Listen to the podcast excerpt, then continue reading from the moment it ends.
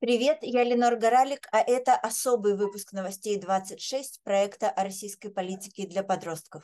Сегодня мы попробуем говорить о подрыве дамбы на Каховской гидроэлектростанции в Украине и о последствиях этого подрыва. Я записываю выпуск во вторник, 13 июня. Поехали. Что такое Каховская ГЭС? В Украине, в Херсонской области, есть Каховская гидроэлектростанция, сокращенно ГЭС. ГЭС была построена на реке Днепр больше 65 лет назад, еще при Советском Союзе. С тех пор ее несколько раз ремонтировали и обновляли. Эта ГЭС давала электричество множеству городов и сел Украины, а связанное с ней Каховское водохранилище обеспечивало водой практически весь юг Украины. Частью ГЭС была огромная водосливная плотина. Она была, среди прочего, нужна для того, чтобы сдерживать поток воды в Днепре и максимально использовать мощность этого потока для переработки его силы в электричество.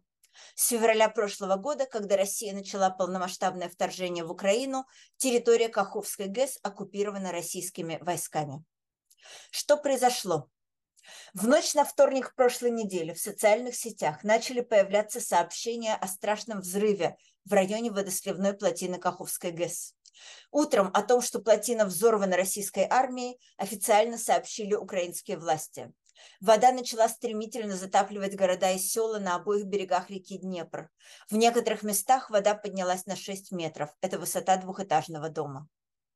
Как спасались люди и как спасали людей, и не только людей. Ситуация вокруг разрушенной Каховской ГЭС оказалась ужасной. Люди пытались спастись от прибывающей воды на деревьях и на крышах домов. Сотни тысяч человек лишились крова. Украинские власти немедленно начали спасательные и эвакуационные работы. Страшнее всего было то, что российская армия планомерно обстреливала недавно освобожденный от оккупантов город Херсон, нанося удары именно по тем точкам, где происходила эвакуация жителей затопленных территорий. На все еще оккупированном Россией левом берегу Днепра так называемые российские власти некоторое время пытались сделать вид, что ничего опасного не происходит. Но в конце концов людей начали эвакуировать и там. Но все равно речь идет о множестве погибших и пропавших без вести. В оккупированном городе Новая Каховка погибло около 300 животных из зоопарка «Сказочная Дубрава». Спаслись только лебеди и утки. В то же время сами жители городов и сел Украины и спасатели проявляли порой чудеса героизма, помогая кошкам, собакам, диким животным и даже мышам пережить наводнение, показывая, что даже в самых тяжелых ситуациях у людей могут найти силы на доброту и человечность. Как мир отреагировал на происходящее? Практически весь мир винит Россию в трагедии на Каховской ГЭС. Большинство экспертов утверждает, что плотина была заминирована российскими войсками и взорвана, чтобы помешать украинской армии освобождать Украину от оккупации в ходе контрнаступления. Спикер Белого дома, то есть представительница правительства США, заявила, что вина за трагедию на Каховской ГЭС полностью лежит на России еще и потому, что российских оккупационных войск в принципе не должно было быть на украинской территории. Если бы не развязанная Россией война, ничего подобного вообще не произошло бы. Эта плотина находилась под контролем России, и Россия несет ответственность за разрушение, вызванное войною. И мы сделаем все возможное, чтобы поддержать народ Украины в этот тяжелый час, сказала спикер.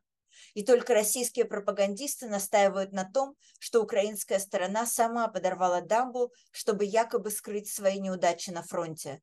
Но пока что неудачи на фронте терпит Россия. Почему говорят об экологической катастрофе? Слова «экологическая катастрофа» означают, что природе был нанесен какой-то немыслимо тяжелый удар. Таким ударом стал подрыв плотины на Каховской ГЭС, и он, увы, скажется на будущем страны очень сильно. Одним последствием станет то, что поля на юге Украины будут получать очень мало воды, а значит станут давать очень мало урожая. Вторым то, что в потоках воды, несущихся сейчас к морю, содержится теперь страшное количество обычного и химического мусора. Это и мебель, и обломки затопленных зданий, и химикаты, и неразорвавшиеся мины, которыми российские оккупанты плотно минировали землю вокруг Каховской ГЭС. Третье последствие катастрофы – массовая гибель рыб и животных. И это еще далеко не все. Мы очень надеемся, что мир будет помогать Украине восстановиться после экологической катастрофы, но даже тогда некоторые ее последствия, конечно, невозможно будет отменить. Что впереди? Мы рассказывали вам, что в городе Гааге есть Международный уголовный суд. Этот суд занимается особыми преступлениями, например, такими как геноцид, военные преступления и преступления против человечности. На днях представители Международного уголовного суда посудили, посетили окрестности Каховской ГЭС, чтобы своими глазами увидеть последствия российского преступления. Они сообщили, что начали расследование происшедшего. Президент Украины Владимир Зеленский сообщил, что Украина предоставит суду все возможности для работы. Важна полная и справедливая ответственность для российских террористов и самого государства-террориста. Это обязательное условие для того, чтобы в мире больше не было повторения такого зла, сказал он. Мы будем следить за работой Международного уголовного суда и рассказывать о ней вам. Пожалуйста, держитесь, и мы тоже будем держаться. В конце мне хочется сказать, как всегда, о каких бы вещах, связанных с событиями в России и мире, не шла речь, Пожалуйста, никому не верьте на слово, и нам, конечно, совершенно не обязательно доверять. Читайте, проверяйте, думайте, обсуждайте и спорьте. Мне можно всегда писать по адресу news26.2022 собачка gmail.com, и мы встретимся в понедельник. Спасибо, что вы со мной были. Надежда есть всегда, и лучшие времена настанут обязательно.